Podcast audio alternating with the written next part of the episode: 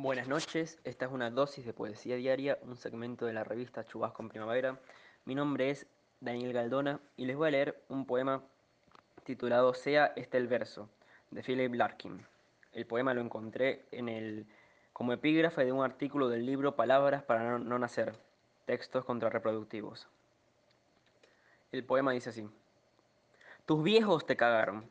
Fue sin querer, pero sí fue se llenaron de sus propias fallas y agregaron algunas extras, solo para vos.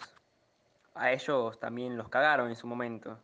Tontos con sombrero y abrigos pasados de moda, la mitad del tiempo eran sentimentaloides severos.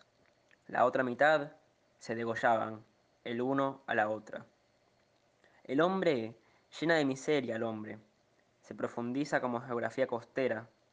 Andate de ahí tan pronto como puedas y no tengas nunca hijes.